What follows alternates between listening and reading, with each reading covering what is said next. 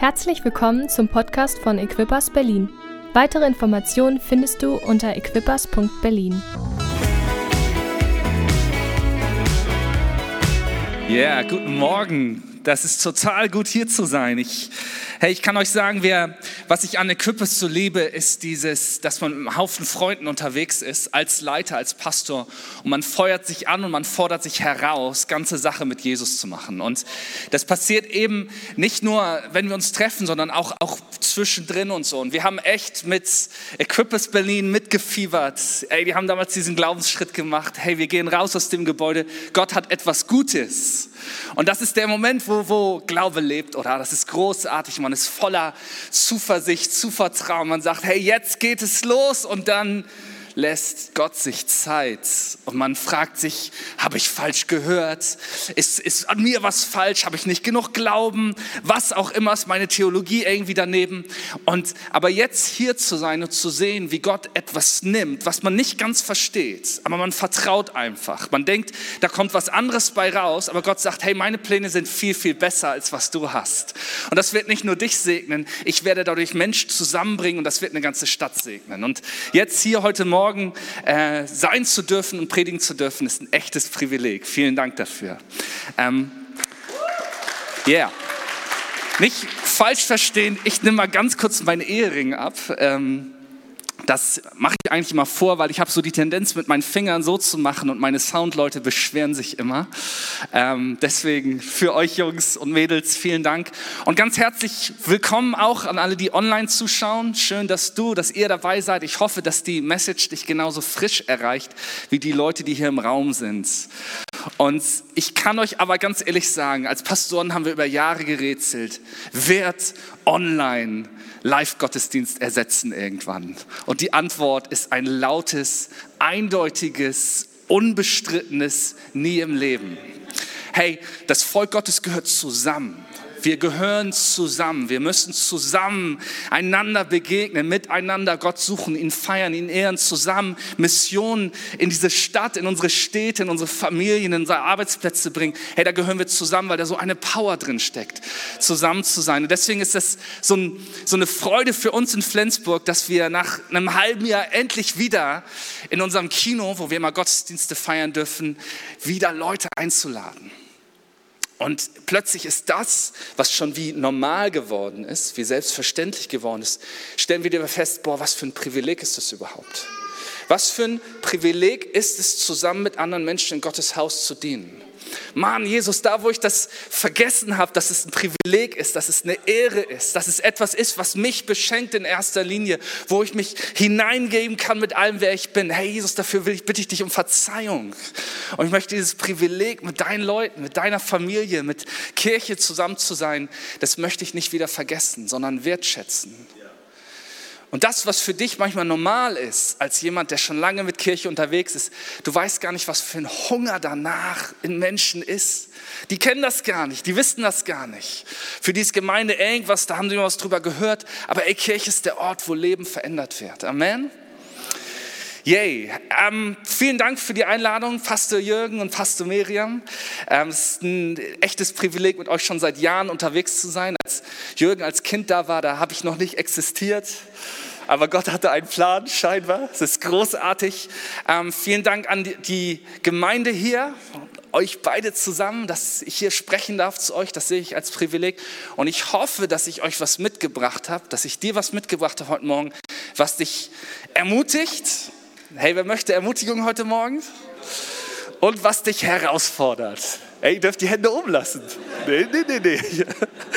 Das, wisst ihr, das ist immer dieses, ich habe gerade mit ähm, Benjamin hier gesprochen, der die Gitarre rockt und er erzählt, boah, ich bin in einer spannenden, spannenden Zeit gerade und wisst ihr, gerade in der Zeit, wo wir uns manchmal gestretched fühlen, wo es nicht alles ein Leben voller Segen gefühlsmäßig ist, das sind die Orte, Orte wo wir wachsen, wo unser Glaube Tiefgang bekommt wo unser Vertrauen in Gott geprüft wird, nicht um uns zu testen, sondern uns zu zeigen, dass das Vertrauen in ihn uns nicht im Stich lässt.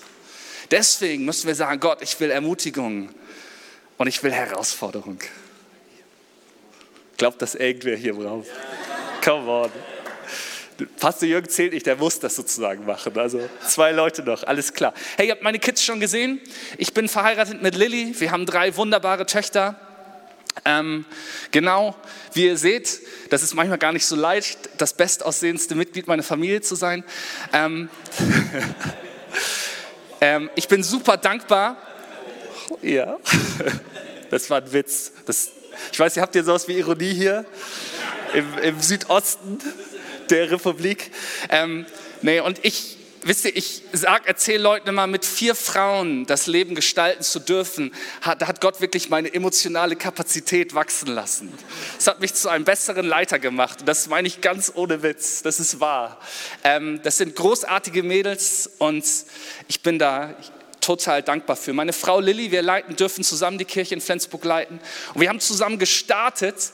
Und wie das so manchmal ist, man startet zusammen, man hat Vision, man hat Glauben, man bringt was voran und dann baut man aber auch Familie und plötzlich ist, ist Ehe irgendwie nicht mehr fair sondern einer kann so ein bisschen mehr vorangehen als der andere. Und häufig sind das ja die Frauen, die gerade wenn die Kids klein sind, diese Verantwortung noch mehr tragen. Und das ist auch ein Geschenk, ein Privileg, aber es ist auch herausfordernd. Und wir ähm, sind jetzt an einem Punkt und dürfen in zwei Wochen zusammen mit Peter Prothero aus England wird Lilly ordiniert werden zur Pastorin. Und das ist auch eine Sache, wo wir wissen, dass der Hammer, wenn du wirklich Gott vertraust, auch mit deiner Berufung, auch mit, deiner, mit deinen Träumen, mit deiner Leidenschaft, mit der Vision, Vision, die auf deinem Leben liegt. Du, Gott wird dich nicht im Stich lassen. Gott kennt den Ort und die Zeit, wo er die Dinge, die bisher keiner sieht, sichtbar werden lässt. Und es ist ein Privileg. Es ist ein Privileg und wir brauchen einander in dieser Zeit so krass. Ich meine nicht nur hier vor Ort in Hohenschönhausen, sondern wir brauchen uns in Deutschland miteinander. Mir gibt das so viel Kraft und Ermutigung, mit Leitern wie Jürgen oder auch Pastor Tore unterwegs zu sein und mehreren in Equip, von Equippers hier in Deutschland. Und es ist so wichtig, dass wir diese Orte bauen, wo wir uns ermutigen, wo wir Beziehungen leben, wo wir ehrlich sein dürfen miteinander, aber wo wir zusammen immer wieder Gott suchen und uns von ihm ihm stärken lassen. Wir haben, glaube ich, fast zwei Jahre lang jeden Donnerstag für Equippers Berlin gebetet. Haben gesagt, Gott, du hast ein Gebäude für die. Und dass, dass Gott nicht nur ein Gebäude hat, sondern dass Gott auch eine Kirche für euch hier hatte und das zusammengekommen ist, das hätte ich nie mir träumen lassen. Aber Gott ist treu. Und egal, wo du gerade drin stehst, hör nicht auf zu beten. Beten hat so eine Power. Das ist so kraftvoll. Und manchmal wirkt es so kraftlos und so eintönig und so fast ein bisschen idiotisch. Aber Gebet hat Power. Bleib dran. Bleib dran da, wo du bist. Ähm, ihr habt eine richtig geniale Serie vor euch. Das ist eine Szene, die liebe ich in der Bibel. Das ist, wir haben Mose, der, der eigentlich versagt hat, der mit den letzten Krümeln seines Lebens in der Wüste als Hirte sein Dasein fristet und dachte, alles, was ich mal an Träumen, an Visionen, an Lebenskonzept für mich hatte und wo ich dachte, was Gott für mich hat, all das existiert nicht mehr. Und plötzlich begegnet ihm Gott mitten in seinem Scheitern und sagt, ich habe dich berufen, mein Volk zu befreien. Und Mose sagt, wie denn? Womit denn? Guck dich mal um, ich bin hier in der Wüste, hier sind ein paar Schafe, hier ist nichts. Und Gott sagt, was hast du in deiner Hand? Und er sagt, einen Hirtenstab. Und Gott sagt, genau damit, genau mit dem, was in deiner Hand liegt, werde ich mein Volk befreien. Wisst ihr, wir müssen uns mal die Frage stellen, warum hatte der einen Hirtenstab in der Hand? Wenn du die Geschichte von Mose nicht kennst, Übernatürlich ist er als Kind vor dem Tod bewahrt worden, ist adoptiert worden am Königshaus in Ägypten, ist ausgebildet worden im mächtigsten Weltreich seiner Zeit, hat von Anfang an gewusst, auf meinem Leben liegt etwas Besonderes und hat es alles, alles, alles verloren. Und wisst ihr, was er in seinen Händen hält? Das Symbol seines Scheiterns das Symbol seiner persönlichen Lebensniederlage, das Symbol für das, was ihm geblieben ist, weil alles andere hat er selber vermasselt. Und Gott nimmt das. Und ich glaube heute Morgen, ich möchte es zum Anfang sagen, ich, ich, ich hatte das Gespür in meiner Vorbereitung, das ist fast wie so ein prophetisches Wort für einige hier heute Morgen, dass Gott das Symbol deines Scheiterns nehmen wird. Gott wird das, was du in den Händen hältst, weil du sagst, ich bin selber schuld daran, dass ich es habe so weit kommen lassen und ich kann mich höchstens mit dem zufrieden geben, an gutem Rest, was ich jetzt noch habe, aber Gott wird genau das nehmen. Und er wird sagen, ich werde das nehmen, nicht nur um dich zu befreien. Ich werde das nehmen, nicht nur um dein Leben neu zu erwecken, sondern ich werde das gebrauchen, um Menschen zu befreien und in Freiheit führen. Es liegt in deiner Hand. Hey, ich würde gerne beten einfach. Beten ist gut, oder? Jesus, ich danke dir heute Morgen dafür, hier sein zu dürfen. Und ich danke dir, dass dein Geist in uns lebt heute Morgen. Dass du, dass derselbe Geist, der dich von den Toten auferweckt hat, in uns heute Morgen lebendig ist. Und Heiliger Geist, wir heißen dich willkommen und danken dir, dass du uns in Wahrheit führst, dass du uns tröstest, dass du uns stärkst, dass du uns ausrüstest. Und wir machen unser Herz auf für dich. Und wir wollen deinen Segen empfangen, um ein Segen zu sein. In Jesu Namen. Amen.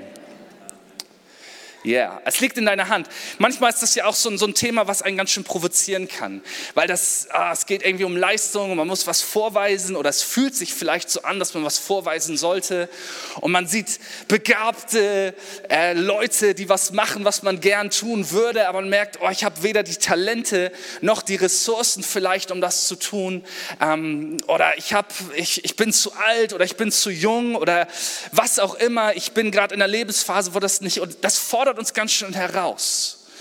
Weil wir, ne, und das müssten wir einfach sagen, hier in Deutschland, wir sind eine absolute Leistungsgesellschaft. Absolut, leisten, leisten, leisten. Und das ist okay, glaube ich. Ich glaube, das ist eine, eine, eine, Stärke, die auf uns liegt, als Kultur, als Volk. Aber jede Stärke hat einfach auch eine Schwäche. Das Leisten schnell unsere Identität wird. Leisten schnell unsere Sicherheit wird. Und wenn dieses Leisten plötzlich nicht mehr funktioniert und wir gescheitert sind, finden wir uns so schnell wieder an einem Ort, wo wir, wo wir eigentlich nur noch durchhalten. Und wir sagen, dann hören wir wieder eine Predigt oder inspirierende Botschaft. Ey, come on, wir geben alles für Jesus. Wir wollen ihm unsere Talente, unsere Gaben, unsere Ressourcen anvertrauen, Reich Gottes bauen, Durchbruch erleben. Und wir denken, nee, ich, ich nicht. Ich gehöre vielleicht nicht dazu. Und ich habe gedacht, bevor ich in den Bibeltext einsteige, möchte ich euch was ganz, ganz Praktisches mitgeben. Weil manchmal denkt man, dass man nur einen Unterschied machen kann, wenn man besonders viel Talent oder Ressourcen hat. Aber ich gebe euch einfach mal zehn Sachen, die ihr direkt umsetzen könnt. Direkt, ab sofort, ab heute. Und du wirst anfangen, einen Unterschied zu machen. In deiner Familie, in deiner Kirche, auf deinem Arbeitsplatz, in der Schule, in der Uni, überall wirst du einen Unterschied machen. Okay, seid ihr bereit dafür? Okay, zehn Dinge, für die du weder Talent noch Geld brauchst, um einen Unterschied zu machen. Nummer eins, Pünktlichkeit. Alle, die jetzt zu spät waren, sind so, oh. Ich weiß, die S-Bahn oder irgendwie sowas, ich habe das schon gehört. Ähm, Pünktlichkeit, das ist ein Ding. Da ist eigentlich der Wert von Equippers Ehren steckt da drin. Wir ehren einander, ich ehre deine Zeit. Wir ehren die Zeit, die wir investieren. Weißt du, was das Zeit die eine Ressource ist, von der jeder Mensch dieselbe Menge hat? Mann, lass uns damit großzügig, aber auch ehrenvoll umgehen, pünktlich zu sein. Das zweite, vorbereitet sein. Sei vorbereitet, wo du bist. Bereite dich vor. Sei am Start. Da brauchst du weder Talent noch Ressourcen für. Das kannst du tun, wo du bist, was du machst und es macht einen Unterschied. Das dritte ist, deine Einstellung. Yay, einer hat seine Einstellung mitgebracht heute Morgen. Ey, das macht so einen Unterschied. Ich kann dir gar nicht sagen, wie krass deine Einstellung einen Unterschied an deinem Arbeitsplatz machen kann. Wie du die Atmosphäre prägen kannst. Es gibt eine tolle Studie, da haben sie mal untersucht, wie so Menschenströme, ähm, was es bei Demonstrationen oder bei irgendwie großen Bewegungen, wie die sich bewegen und wie die ihre Richtung ändern. Und man hat festgestellt, ob das nun 100.000 oder 10.000 oder 1.000 Menschen sind, wenn nur ein bis zwei Prozent der Leute gleichzeitig anfangen, in eine andere Richtung zu gehen, shiftet das, verschiebt das die gesamte Bewegung der, dieser ganzen Menschenmenge. Ist das nicht heftig? Nur ein bis zwei Prozent? Vielleicht bist du ein Prozent auf deiner Arbeit, die sagt, ich komme heute mit einer anderen Einstellung an den Start. Und du hältst ein bisschen durch. Am Anfang wollen die anderen nicht mit, aber du sagst, ich gehe jetzt in die Richtung und plötzlich fangen andere, andere Leute mitzugehen. Und es verändert sich die Atmosphäre. Kein Talent, kein extra Geld, Einstellung. Das fünfte ist Energie. Das ist ein bisschen ähnlich, aber es ist nicht dasselbe. Ne? Heute Morgen im Lobpreis bring Energie mit. Bring Energie mit. Mann, unser König hat das Beste verdient. Der hat verdient, dass du am Samstagabend früh genug ins Bett gehst, damit du Sonntagmorgen die Power hast, ihn anzubeten. Und zwar mit Herz, Seele, aber auch mit deinem Körper. Wie du kannst, wie es dir möglich ist. Bring Energie mit. Achte auf deine Energie. Priorisiere sie dafür, dass du deine Energie einsetzt für die wirklich wichtigen Dinge in deinem Leben.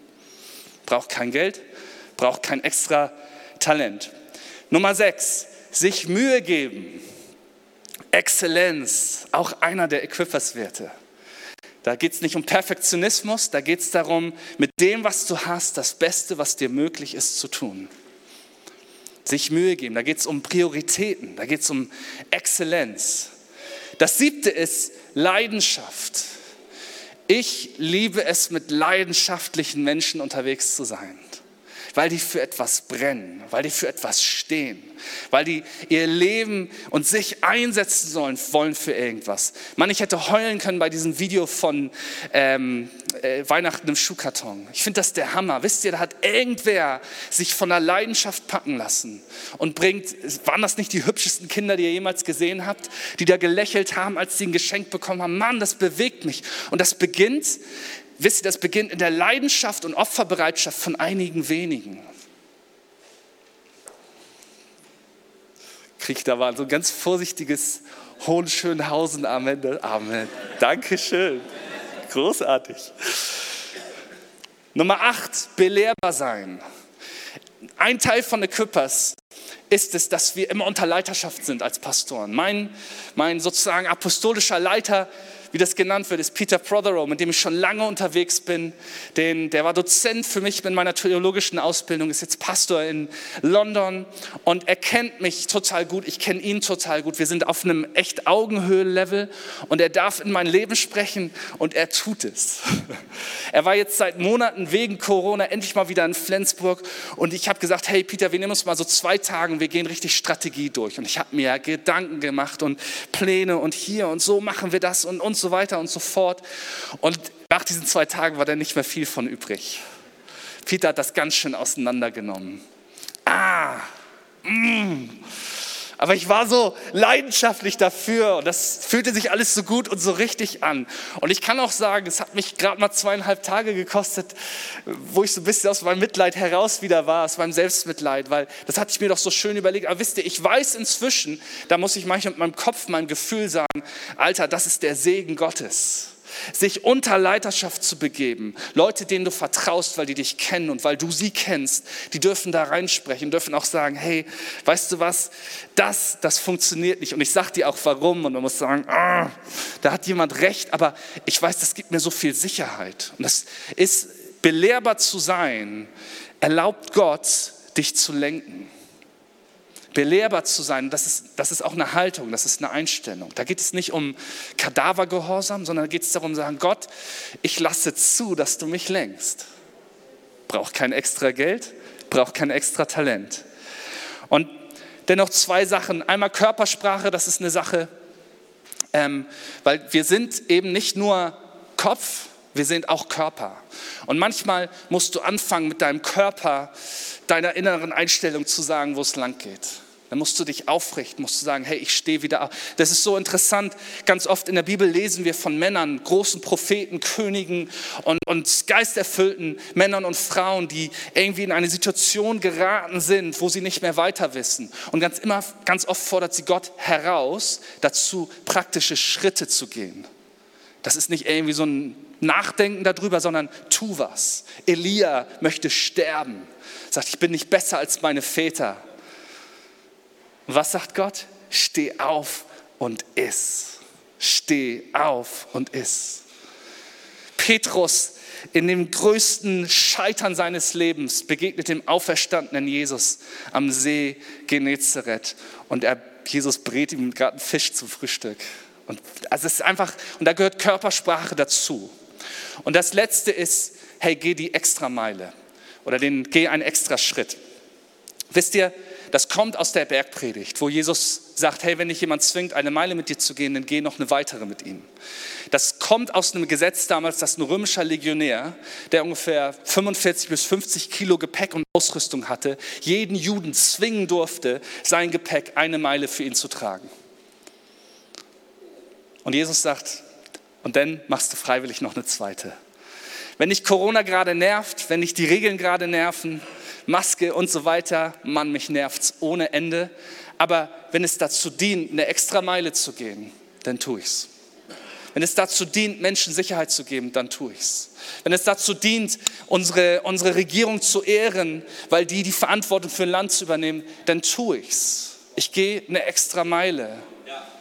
Weil auf dieser extra Meile ist das Gespräch anders als auf der ersten Meile. Die extra Meile kriegt dir Zugang zu Menschen, wo, sie, wo du was teilen kannst, was du auf dem Herzen hast. Amen. Also zehn Sachen, mit denen ihr ab sofort direkt einen Unterschied machen könnt. Hey, aber wie krass ist es, wenn wir den Heiligen Geist auch noch haben? Weil das kann eigentlich jeder tun. Das kann jeder Mensch tun. Das sind gute Dinge, die, die jeder machen kann. Und es gibt viele Menschen, die sogar nicht an Gott glauben, die diese Dinge tun und damit einen Unterschied machen. Aber hey, es gibt etwas mehr, was in mir, was in dir, was in uns lebt, was einen ganz anderen Unterschied noch zusätzlich macht. Ne, und ich habe so ein paar Dinge aufgeschrieben. Dein Praise macht einen Unterschied. Wir haben angefangen, das Wort Praise, das englische Wort für Lobpreis zu gebrauchen, weil manchmal sind die Worte, die wir benutzen, so abgenudelt. Die sind so abgedroschen. Da machen wir die Schublade auf, packen alles rein und Schublade wieder zu. Und dann denken wir nicht drüber nach. Und deswegen ist es manchmal gut, die Sprache zu verändern. Und Praise ist für mich eine Haltung. Das ist für mich eine Einstellung, eine Entscheidung, mein Gott zu ehren, egal wie meine Umstände sind. Wisst ihr, und am Sonntagmorgen, wenn wir Praise machen, und damit meine ich wirklich Praise im Sinne von, das sind die Lieder, die mich herausfordern, mich zu bewegen und Gott zu ehren und meine eigene Unsicherheit oder Trägheit mal über den Haufen zu werfen oder meine Religiosität äh, ins Gesicht zu blicken, sagen, heute Morgen lasse ich mich davon nicht abhalten, meinen König zu preisen. Das ist das, was dich trainiert und was dir beibringt, diesen Praise in deinen Alltag zu bringen. Praise, obwohl die Umstände anders sind. Egal wo du bist, dann kannst du dich ausrichten auf deinen Gott, weil du lernst das hier heute Morgen. Ein Pastor hat mal gesagt, es gibt ja dieses Wort im Petrusbrief, dass wir berufen sind dazu, Könige und Priester zu sein. Und er hat gesagt, hey, am Sonntagmorgen gehen wir in Gottes Haus als Priester. In der Gegenwart Gottes stehen wir und wir loben ihn, wir ehren ihn, wir bringen ihm unser Opfer. Aber wenn wir das Haus Gottes verlassen, dann kommen wir zurück als Könige, als Menschen, die Einfluss nehmen, die einen Unterschied machen, die etwas bewegen. Aber geboren wird es an diesem Ort, wo ich Gott begegne. Mann, lass dich nicht von deiner eigenen Unsicherheit abhalten. Gott zu preisen und zu loben. Wisst ihr, ich war der unsicherste Kerl, den man sich überhaupt vorstellen kann. Das ist, und Gott hat mich da echt geheilt hey, ich, ich mache Praise, ich springe, ich lobe ihn, ich feiere ihn, ich jubel ihn, auch wenn gar keiner mitmacht. Nicht für irgendwen, sondern weil es mir egal ist inzwischen. Ich will einfach nur meinen Jesus preisen und ihn ehren und ich weiß, was für eine Kraft da drin steckt. Dein Praise macht einen Unterschied. Psalm 22, Vers 4, da heißt es, aber du bist heilig, du thronst über dem Lobpreis Israels. Wisst ihr, ein Thron ist ein Symbol für Autorität für Einfluss und Macht. Weißt du, Lobpreis, die Haltung von Praise, aus in deinem Alltag zu leben, setzt die Autorität Gottes frei in deinem Leben, durch dein Leben. Das will ich nicht verpassen, das will ich mit mir nehmen, wo ich auch bin. Praise ist super, weil es Gott ehrt und mein Fleisch provoziert. Wisst ihr, was mein Fleisch ist? So schönes altes Lutherdeutsch. Mein Fleisch, das ist mein Ego, mein altes Ich, mein Stolz. All das, wo ich im Mittelpunkt stehe, wo nicht Gott thront, sondern wo ich auf dem Thron sitze. All das wird da provoziert. Und das ist großartig. Wisst ihr, ich, ich bin auch keine 20 mehr. Ich werde nächstes Jahr 40 und meine, meine Teenies, ich mache gerade wieder so ein, so ein ähm, wir haben so eine Art Level-Up, heißt das bei uns, ein biblischer Unterricht für Teenager, die sind so 12, 13, ne, die sind so 2006 bis 2008 geboren, ist fürchterlich. Ne, für die bin ich einfach richtig alt. Und manchmal kommt so ein Gedanke, wo ich denke, ah Simon, jetzt bist du ein bisschen zu alt dafür. So, jetzt sei mal ein bisschen ernsthafter, ne? vielleicht so klatschen, Halleluja. Ne? Und dann denke ich, nein, ey, ich, ich möchte das bewahren. Ich möchte mir diese, dieses Herz bewahren, was Gott preist, was ihn lobt. Alright, ähm, was macht noch einen Unterschied? Unser Gebet. Hey, ihr habt vorhin gebetet. Ich kann euch nicht genug sagen, wie sehr Gebet einen Unterschied macht. Manchmal haben wir so eine Idee, dass Gebet so eine Art existenzialistische Übung über Gott nachzudenken ist oder irgendwas Religiöses. Mein Gebet ist, ist brutale Power Gottes. Wisst ihr, was ich ganz oft mache, wenn ich für Leute bete? Ich stelle mir einfach vor, wie, wie Gottes Kraft, wie sein Licht gerade jemanden erfüllt und durchflutet. Und ich, ich mache das zu einer Realität in meinem Herzen. Ich mache das ganz bewusst. Und hey, wenn wir zusammenkommen, das hat eine Power, wenn wir beten. Wir haben bei uns in Flensburg so Communities, nennen wir das. Es, sind so, es gibt eine Männer-Community und eine Frauen-Community und Familien und so weiter und so fort. Und zu jeder Community gehört auch eine WhatsApp-Gruppe. Und die Männergruppe ist original die beste WhatsApp-Community, die es gibt. Tut mir leid für alle anderen, aber die ist so großartig, weil das, wir haben eine Mischung aus Flachwitzen und Gebetsanliegen. Es ist, es ist so ermutigend, es bringt so Spaß.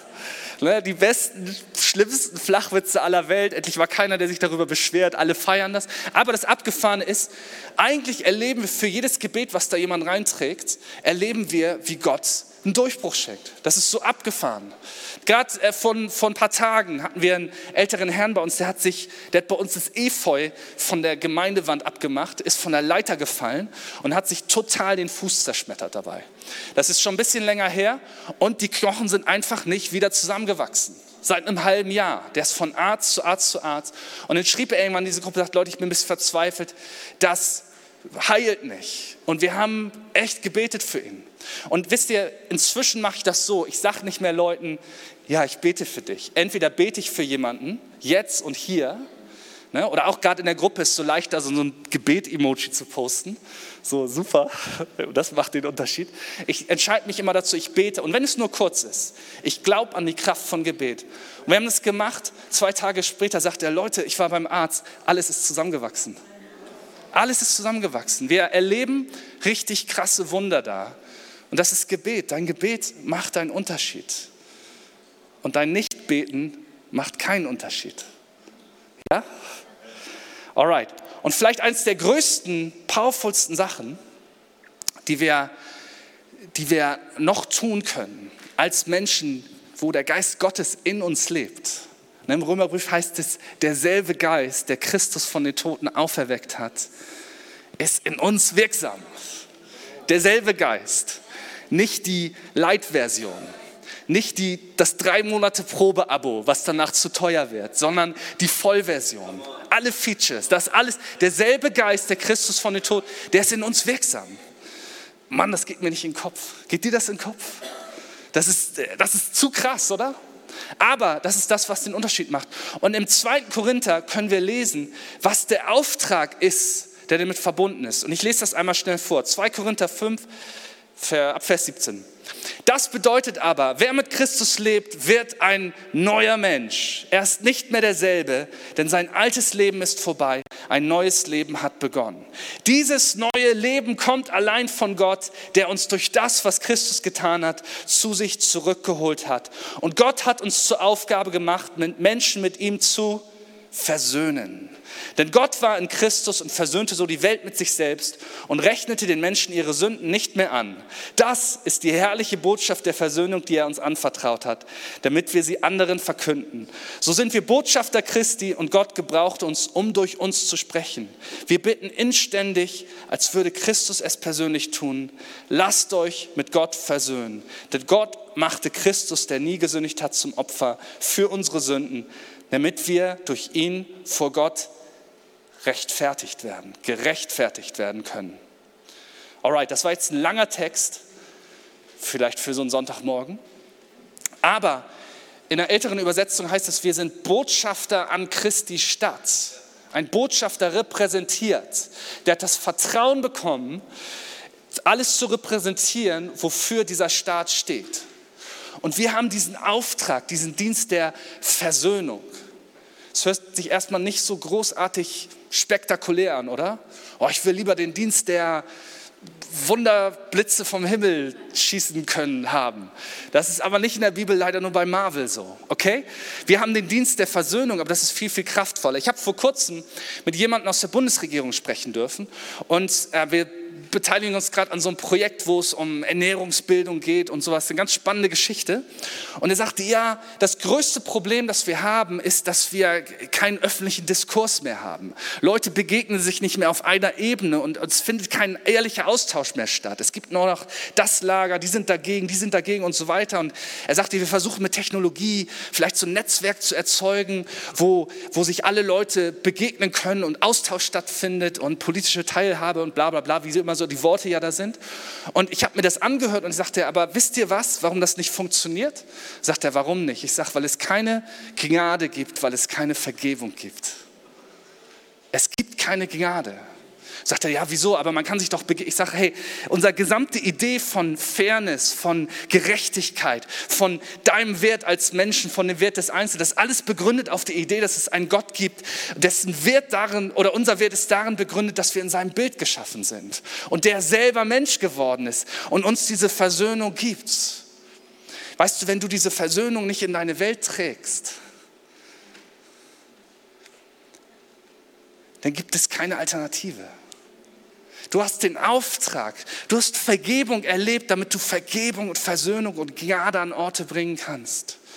Klar kann man versuchen, einfach so ein guter Mensch zu sein, aber das reicht gerade mal von hier bis da. Das betrifft nur dich. Vielleicht ermutigt das dir, aber hey, diesen Dienst der Versöhnung, damit kannst du wirklich Atmosphäre verändern, damit kannst du Kultur prägen. Im Kleinen, wo du bist. Wir haben diesen Auftrag, den Jesus bekommen hat, die Welt mit Gott zu versöhnen. Wisst ihr, wenn du, wenn du Jesus dein Leben gegeben hast, wenn du gesagt hast, Gott, ich glaube daran, dass Jesus dein Sohn ist, dass du selbst Mensch geworden bist, dass du am Kreuz für meine Schuld gestorben bist und dass nichts mehr zwischen mir und Gott im Himmel steht, dass, dass meine Hoffnung eine ewige Hoffnung ist, dass ich frei bin, dass, dass du durch deinen Geist in mir lebst. Wenn ich das sage, dann habe ich die Herausforderung, Jesus zu folgen. Amen. Jesus zu folgen. Ein Jünger Jesu sein heißt ihm nachzufolgen. Das ist nicht was, worüber wir nachdenken können, das ist etwas, was wir tun müssen. Jüngerschaft bedeutet, Jesus zu folgen. Du kannst nicht Jesus, an Jesus glauben, ohne ihm zu folgen. Und das passiert oft in den Banalitäten des Alltags. Sogar Pastoren, ne? wir sind ja Profi-Christen. Ne? Selbst wir kommen immer wieder an Punkte, wo wir herausgefordert sind, Jesus zu folgen. Für mich ist zum Beispiel der Straßenverkehr ein Ort von Jüngerschaft wo mein Fleisch immer mal wieder hervorkommt. Ich weiß, ihr Berliner sind alles ganz besonnene Fahrer und so. Ne, ihr wisst gar nicht, wo die Hupe ist. Aber es geht mir auch so. Jetzt spiegeln dir deine Kids wieder. Ich weiß noch, ich habe eine Zeit lang meine zweijährige, damals zweijährige Tochter zur Krippe gefahren. Und die saß dann vorne neben mir und wenn man eine Strecke oft fährt, dann weißt du, wann du bei welcher Ampel sein musst, ne, um irgendwie drei Millisekunden abzuschneiden von der St Und das ist ja auch, gerade als Mann, du willst gewinnen. Ne? Ich muss gewinnen heute Morgen, gegen was auch immer, egal, ich will gewinnen. So, und manchmal, dann habe ich irgendwie rumgemotzt und so. Und, was, und irgendwann fuhren wir mal äh, auf eine Ampel zu, die drohte rot zu werden und der vor uns war langsam. Und plötzlich sagte meine zweijährige Tochter, original in dem Tonfall, Mann Junge, seh zu!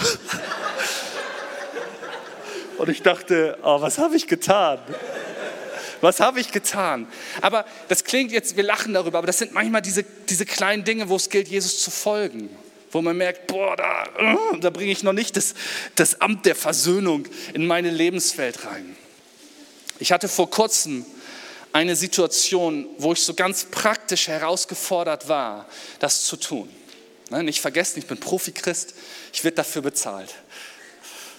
Ähm, und zwar, wir sind umgezogen ich musste mein Auto ummelden lassen. Und wir alle lieben ja Behörden. Und gerade zu Corona-Zeiten sind Behörden noch viel spaßiger. So, und ich habe über Wochen versucht, da anzurufen. Und dann habe ich endlich jemanden erreicht. Und dann habe ich gefragt, okay, ich kann nicht selber kommen. Meine Frau macht das. Welche, welche Papiere braucht sie? Ja, alles aufgeschrieben und so weiter und so fort. Und es war sowieso so ein, so ein Tag. Ne? Alle Kinder sind morgens durchgedreht.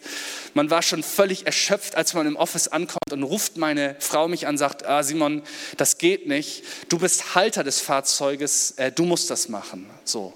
Und ich dachte, ich habe doch extra gefragt, was ich brauche. Und, und ich sage, und jetzt? Ja, eigentlich müssen, müssen wir einen neuen Termin machen. Der letzte Termin, den musste ich drei Monate vorher machen. Und ich dachte, ne, meine Halsschlagader pochte so raus. Und dann sage ich, okay, frag schnell, ob, du neu, ob, ob ich jetzt ganz schnell dahin kommen kann. Ich sage alles ab, ich komme dahin, ich will das nur hinter mir haben. Und dann rief sie an und sagt, ja, das klappt, komm her. Okay, ich ein paar Termine abgesagt, eine Person sauer auf mich gewesen, es tut mir voll leid, musste mir ein Auto leihen, von jemandem bin da schnell hingekachelt, komm da an, ne, äh, Maske auf und so, komm rein. Und dann die Dame, die da vorne an der Registration steht, sagt, ja, Entschuldigung, was wollen Sie denn bitte?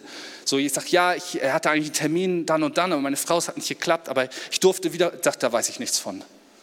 Es geht doch, Sie können doch nicht einfach hier auftauchen und meinen, dass Sie jetzt einen Termin haben. Wisst ihr, was hier überhaupt los ist? Und ich dachte, alles klar so. Und ich war richtig ein unangenehmer Kunde in dem Moment. So, ich habe gesagt, sag, also hören Sie mal zu. Und dann war sie irgendwann so, ja, ja, ganz ruhig. Ne, dann setzen Sie sich mal hin, dann sehen wir zu, dass wir Sie noch hier durchkriegen. So, und ich sitze auf meinem Stuhl, ne, Maske auf.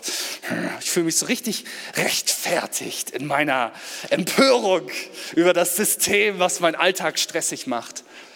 Und muss zwischendurch mit meiner Frau reden und realisiere so nach und nach, das war überhaupt nicht die Schuld von dieser Frau sondern meine Frau, meine Frau hat irgendwie so einen, so einen Security-Menschen da gefragt, ob ich noch schnell kommen darf.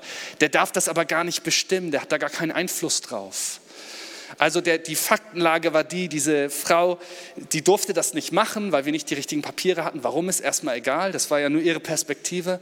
Und jetzt kommt da jemand an, der keinen Termin hat und motzt sie auch noch an.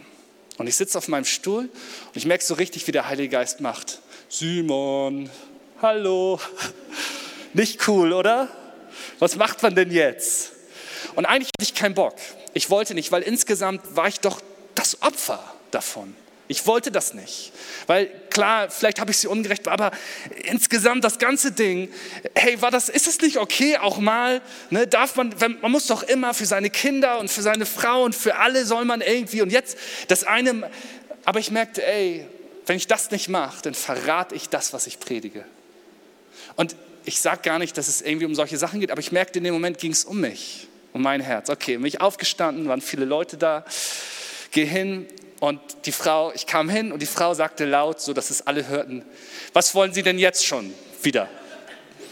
Und ich sagte, hey, hören Sie mal zu, ich möchte mich einfach nur entschuldigen. Ich habe hier, ich habe einen blöden Tag, ich habe das gerade an ihn ausgelassen. Das war überhaupt nicht gerechtfertigt. Es tut mir von Herzen leid und ich möchte Sie gerne um Vergebung bitten. Und die Frau steht da und fängt an zu weinen und sagt, wissen Sie was, das ist das Netteste, was mir seit Wochen passiert ist. Kein Problem, das tue ich gerne. So. Und das war ein, war ein kurzer, schöner Moment, wo ganz praktisch ich diesen Dienst der Versöhnung reinbringen durfte. Etwas, wo ich sagen durfte, hey, auch wenn ich mich vielleicht nicht danach fühlte, ich mir ist vergeben worden. Das klingt so banal, aber das war einer der Momente, wo mein Glauben ganz lebendig war. Für diesen Moment. Und ich wusste, ich habe einen kleinen Unterschied für sie gemacht in diesem Moment. Und das ist so ein Kleinkram. Aber stell dir mal vor, wenn wir als Menschen zusammen, wenn wir das erleben für uns immer wieder, wenn wir das nehmen und sagen, hey, wenn wir zusammenkommen, dann suchen wir die Gegenwart Gottes, dann, dann bringen wir unsere Exzellenz mit, diese zehn Punkte, die ich gesagt habe, dann bringen wir unser Bestes und wir lassen uns davon ausrüsten und ermutigen und stärken und herausfordern. Wir feuern einander an und wir teilen die Stories von unseren Siegen, aber auch von unseren Niederlagen miteinander. Wir beten für Situationen und wir, wir geben Zeugnis, wo wir können und zwar, wo es geht äh, oder wo, wo es unbedingt nötig ist, gebrauchen wir auch Worte dafür, aber wo wir was tun können, da machen wir einen Unterschied. Und plötzlich wird Glaube wieder lebendig. Und plötzlich ist diese Frage, Gott, wie kann ich denn einen Unterschied machen? Wer bin ich schon? Was habe ich denn? Plötzlich sagt Gott, was hast du jetzt in diesem Moment in deinen Händen? Was trägst du? Was hältst du, selbst wenn es das Symbol deiner Niederlage vielleicht ist?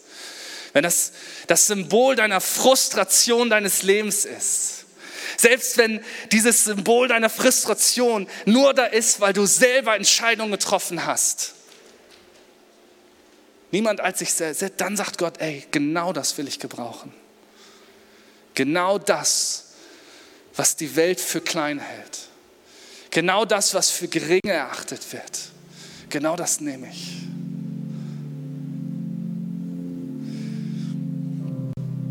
Mann, ich hatte noch viel mehr Predigt. Abgefahren.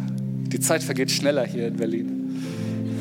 Aber ich hoffe, ihr könnt mein Herz ein bisschen spüren da drin. Wisst ihr, wir, Kirche, wir, Deutschland braucht uns viel mehr als sonst irgendwie. Braucht uns, dass wir bereit sind, Jesus zu folgen, da wo wir sind.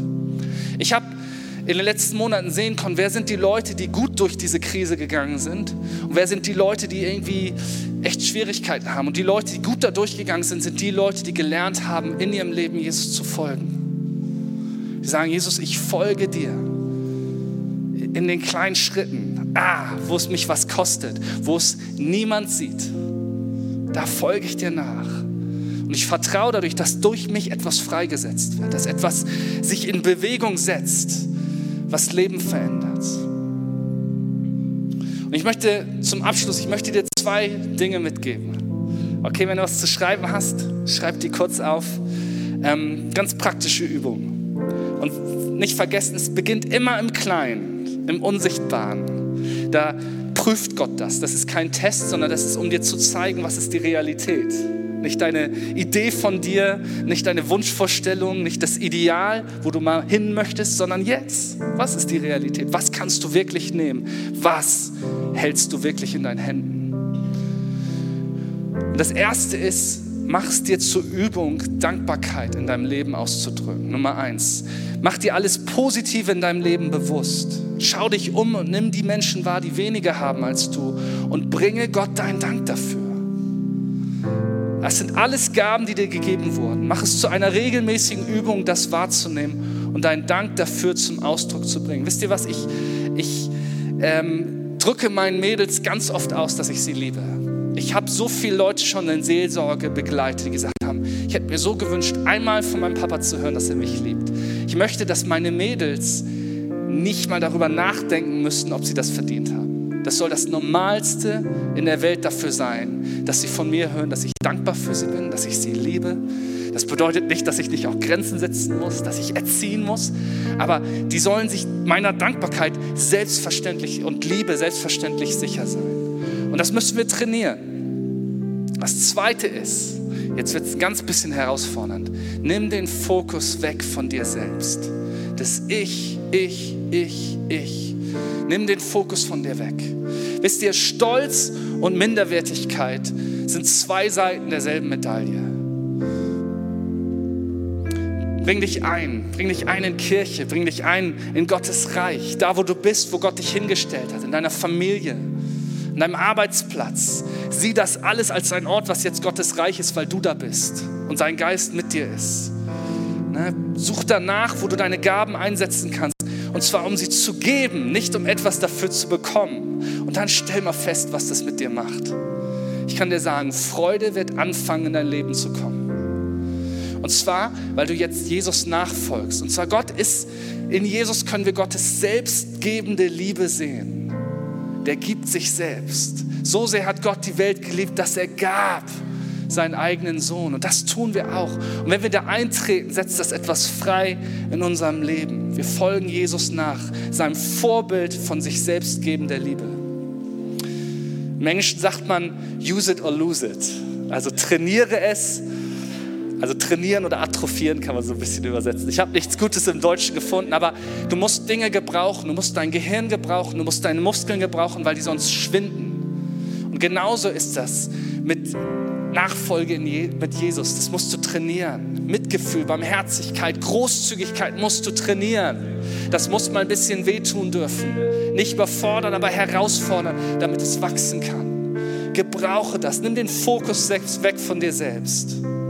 Alles, was Gott gibt, ist dazu da, dass es gebraucht wird.